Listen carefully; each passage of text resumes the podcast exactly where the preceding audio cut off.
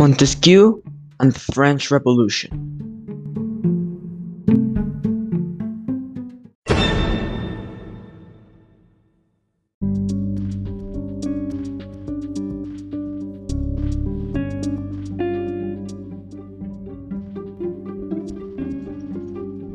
Charles Louis de Secondant, baron de la Bresse et baron de Montesquieu, né le 18 janvier 1689 à la Brette, France.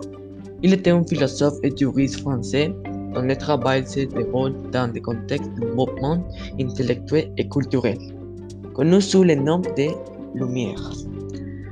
Ses parents, Marie Franco de Pesnel et Jacques de Secondant, sa famille appartenait à la sordissante noblesse, c'est-à-dire à la noblesse liée à la profession judiciaire.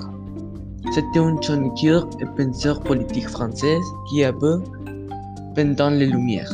Il épouse une femme nommée Jean Lardier, avec qui il trois enfants nommés Jean-Baptiste de Secondant, Marie-Joseph Denise de Secondant et Marie-Catherine de Secondant.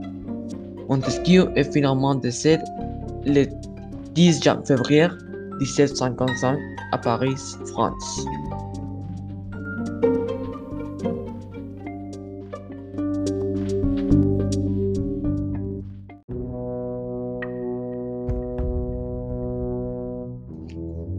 Montesquieu continued the family tradition by studying law and becoming a conciliar in the Parliament of Bordeaux.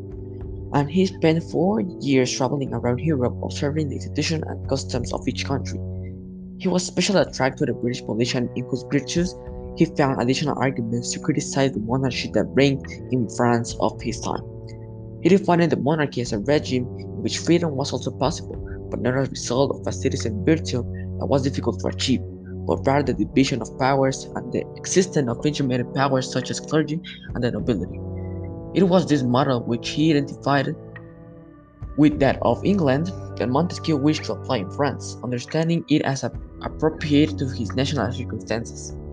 Since the Constitution of the United States put these principles in writing, Montesquieu's work exerted a deserved influence of the liberal who started the French Revolution of 1789 and the subsequent constitution of constitutional regimes for Europe becoming a dogma of constitutional law that has survived to this day.